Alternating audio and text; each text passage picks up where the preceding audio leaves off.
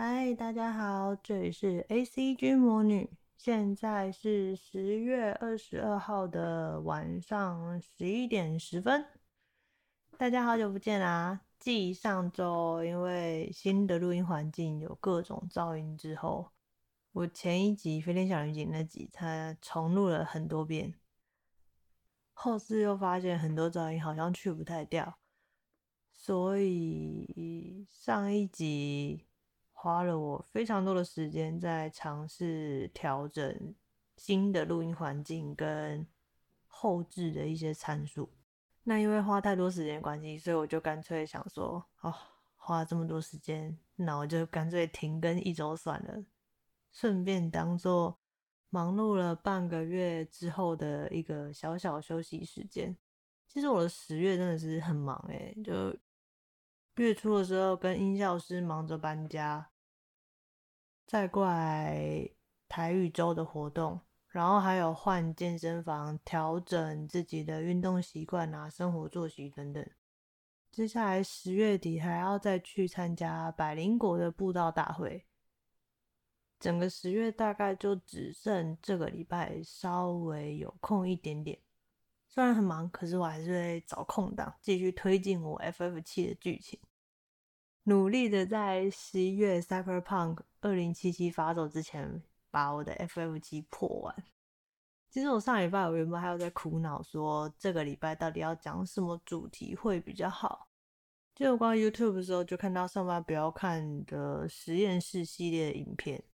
那那部影片呢，就是在实验用太阳之手做出来的面包，跟一般的面包比较，看看有没有比较好吃。其实就是一支叶片影片啊。不过当下看到标题的时候，就想说：“哎呦，太阳之手！”哎，让我想起了很久很久之前甲胖的那一部卡通，所以我后来就跟音效师聊一下，就决定这个礼拜就来讲用太阳之手做出闻名世界面包甲胖的烘焙王啦。烘焙王是桥口隆治老师从二零零二年连载到二零零七年的作品。还有荣获小学馆第四十九届的漫画赏哦。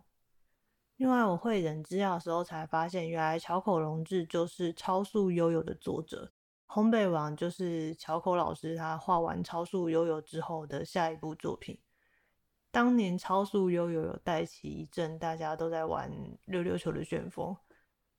我记得我们那时候还在那边练什么地球自转啊，还是带狗走路之类的。算是一部我们小时候很经典的卡通，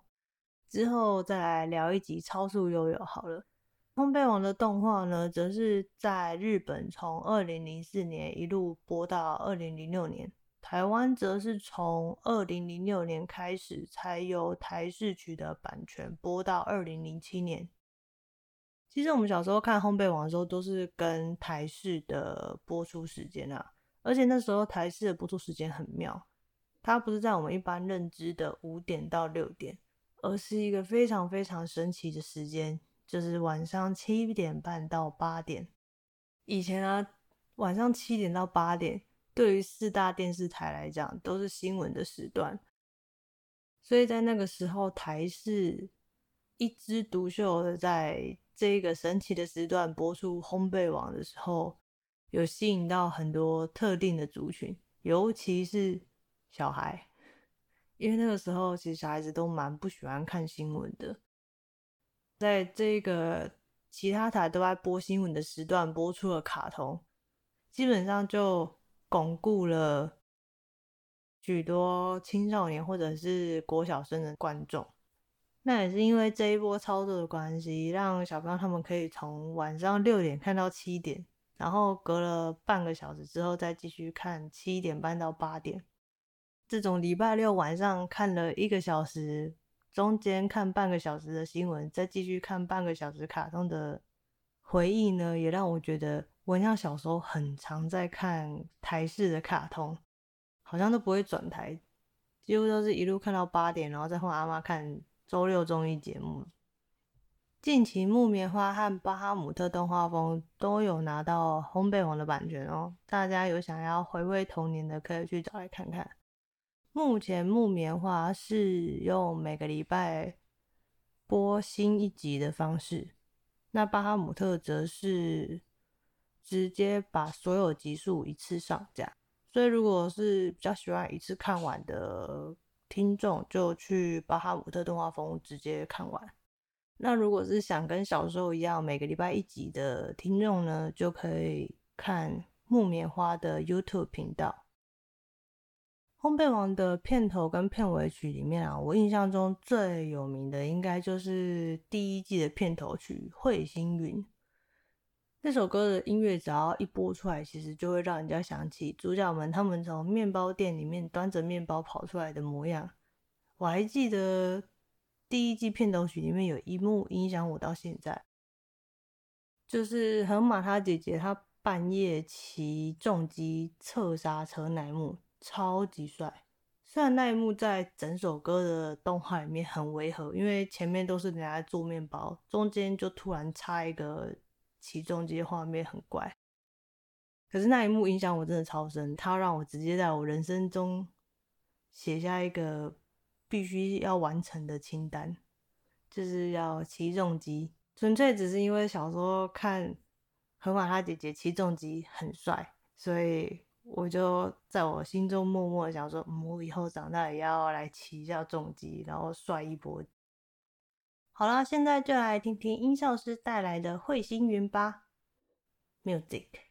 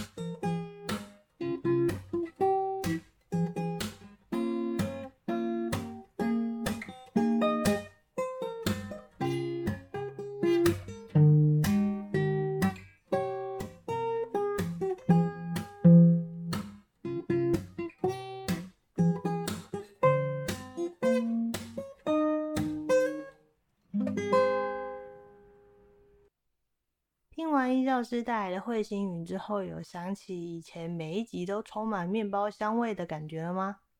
烘焙王的剧情是在描述拥有太阳之手的少年东河马，为了制造出让全世界都赞不绝口，并且属于日本人自己的甲胖，在日本所缔造的伟大抒情史诗。大家有没有觉得这段话超级耳熟的？其实这段话就是每一集烘焙王他要开始演之前都会讲一次的那个烘焙王简介。以前的卡通我忘了是从哪一部开始，就是每一集都会先简介一下卡通的大概剧情，然后才开始演那一集要演的东西，像是名侦探柯南、神奇宝贝、海贼王等等都是。虽然这是一个。动画制作商的老把戏，可是我觉得这样每一集都洗脑你一遍的方式是非常非常有效的，以至于像我们长大了之后都还会记得很多卡通一开始的名台词啊。然后讲的有点远，拉回来介绍一下烘焙王的主角们。烘焙王主要的主角们其实就是潘塔吉亚南东京分店的伙伴们。主角东河马呢，个性非常的热血又乐观。从小就立志说要做出能够代表日本的面包，然后他常常会结合脑中的一些奇想，还有自己的天生优势，就是他的太阳之手，去做出各种很神奇的面包。那什么是太阳之手呢？其实太阳之手就是双手的温度比一般人还要高，那这样在搓揉面团的时候，就可以缩短面包发酵的时间。所以在这个卡通里面，这双手被称为是拥有面包师傅才能的人才会拥有的魔法之手。然后我自己对于河马他所做的所有面包里面，印象最深刻的就是哈密瓜面包那一集。主要是因为我自己很喜欢吃哈密瓜啦，所以我对于哈密瓜面包有一点点憧憬。然后在我小的时候啊，哈密瓜面包还没有被发展出来。所以就会有点期待。那后来随着我年纪长大，在外面我吃过一两款哈密瓜面包，可是我觉得吃起来都很怪，有一个很化工的香精味。到目前为止，我都没有吃到一个让我觉得很满意的哈密瓜面包。希望哪一天有人可以把真正好吃的哈密瓜面包可以做出来。那在这部卡通里面的女主角呢，就是紫川月乃，她是潘达基亚老板的第二个孙女。可是因为她妈妈不是正妻的关系，所以从小就常常被同父异母的姐姐雪乃还有妹妹水乃欺负。那除了身份比较特殊之外，月乃她还有一个特殊的技能，就是她有暴风雪之手。暴风雪之手，顾名思义，它就是功能上面跟太阳之手是相反的，因为这双手是非常非常的冰冷，冰冷到就算碰到奶油这种会遇热融化的东西都不会融化。所以在这部卡通的设定里面呢，它非常适合做甜点，因为其实做甜点的时候，你如果手温过高，会容易让巧克力啊，或者是其他容易遇热融化的材料。就因为手温的关系，导致做出来的造型可能不太好看之类的。我后来觉得暴风雪之手其实也很适合去做 bartender。手温如果过高的话，就会影响到酒的味道，所以 bartender 也是要求你的手温不能过高。另一个这部卡通里面的第二男主角就是河内恭介。河内其实做面包的实力没有很强。但是因为他后来努力练了太阳防护手套之后，做面包的实力才有所提升。太阳防护手套就是他透过锻炼全身，让手部的肌肉强化，以至于可以促进血液循环，来提高手的温度，来得到就是类似太阳之手的能力。然后我自己对于河内的印象就是他是一个很搞笑的角色，因为他的头发常常变成很多样子。一开始的时候是很正常的金色短发，后来有变成过爆炸头，还有光头等其他奇奇怪怪的造型。爆炸头那次我记得是他为了要跟爆炸头店长学什么吧，所以就直接先把自己的外形都变得跟店长一样，包含那个神奇的爆炸头。那说到爆炸头，就要来介绍一下 潘塔吉亚南东京分店的店长松代健。他的形象就是戴着一个墨镜，还有一颗爆炸头。我以前对于他在片头动画里面边骑马边拿法国面包的那一幕超级有印象，因为太爆笑了。然后我记得在第二季还是第三季的片尾曲吧，那整首的片尾曲里面都是店长，然后用 3D 建模的方式在跳 Let's Disco 的舞。超级诡异，可是印象真的很深刻，旋律也蛮洗脑的。我忘了是哪一季的片尾了，大家有空可以去找来看一下。然后店长的那种搞笑方式啊，其实跟河内的搞笑是不太一样。河内是靠夸张的反应去搞笑，店长的搞笑呢是冷面笑匠的那一种，他常常是一脸正经的讲干话，所以那个。搞笑的效果，我觉得远比河内的大很多。以前国中看烘焙网的时候，其实一开始有真的引起我想要学做面包的兴趣，所以有去图书馆借书来尝试做做看。然后我在查资料之后才发现，原来烘焙网这部动画里面的几款面包是真的有被山崎面包，就是 Yamazaki Baking 产品化哦。像是螺旋面包、鸡蛋糕面包、三百二十四层的可颂面包，还有竹炭可颂等等。螺旋面包大家应该都有吃过啦，就是那个面包店里面长得像螺旋背状，会在面包洞里面塞巧克力奶油或者是原味奶油的面包，蛮常见的。看完之后，我就默默觉得，其实 Yamazaki 他早在十几年前就开始实体化漫画料理了，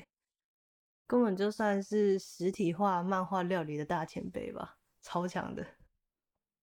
那烘焙王呢？说起来，其实原本是蛮有知识性的漫画，因为他会教不少烘焙的小知识啊，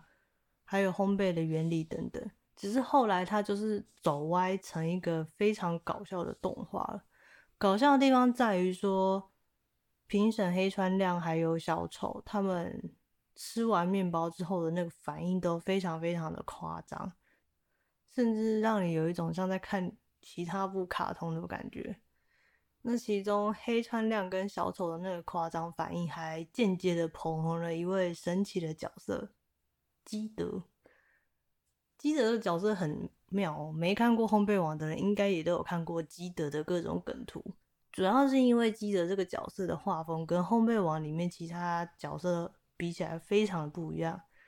他的画风比较像是以前高中风靡一时 G.I. Joy 的。那种美式漫画风格，所以很多人看到基德梗图的时候，都还以为是 G.I. Joy 那边出来的，结果不是。基德这个梗图其实是从烘焙网里面出来的。其中一个基德的梗图，就是一位外国人穿着像日本小偷一样，就是头上会包一个头巾，然后在鼻子那边打一个结，接着他的那梗图下面就会配上一句“不要瞎掰好吗？”那另外一个常用的梗图就是基德，他会一脸灿笑，然后手再比一个赞，下面就会配的台词就是“我叫基德，是个律师”。他在烘焙王里面其实就是一个跑龙套的角色啦，他的职业很多元，所以在这张梗图里面的职业名都可以被替代成任何一个职业，接着就会变成那一个行业的基德梗图了。大家有兴趣的可以去 Google 基德梗图，保证会让你笑到一个不行。好啦，那本周主题就先聊到这边吧。接着进入本周的 ACG News Time。最近进入了电玩的旺季，明日方舟跟神魔之塔都有不少的活动。像明日方舟就是有火蓝之心嘛，那神魔之塔这次的合作活动就超猛的。直接跟《新世纪福音战士》合作，其实我觉得这次合作很用心诶，因为背景音乐你从一开始按进去之后，就是残酷天使的无限循环播放。抽卡的动画则是主角们他们在动画里要刷卡进去研究中心的那个画面。我只是抽卡，直接五抽就拿到大奖，真是毕业了。哦，天哪！玩了那么久，终于轮到我当一次欧洲人。之前都是非洲到一个不行，脸已经黑很久，都可以当包青天了，你知道吗？那我在玩真嗣的时候，发现用真嗣攻击，它的攻击动画是模仿坐在 Eva 里面的那个视角，会看到 Eva 的手在挥刀攻击对方，感觉真的很酷。大家之前玩过神魔的，有空可以回过一波神魔之塔。那另外一个有关于《新世纪福音战士》的消息，就是《新世纪福音战士》的剧场版最终章即将在二零二一年的一月二十三日上映了。这几天其实蛮多人的脸书跟 ACG 粉专都有在转 po 最终章的预告片。那历经了十四年，《新世纪福音战士》的剧场版终于要有一个结尾了。到时候大家再来期待一下这部神作剧场版的结局吧，希望是好的结局啊，可以让大家有个完美的 ending。好了，这礼拜就先这样吧，加呢，See you next time。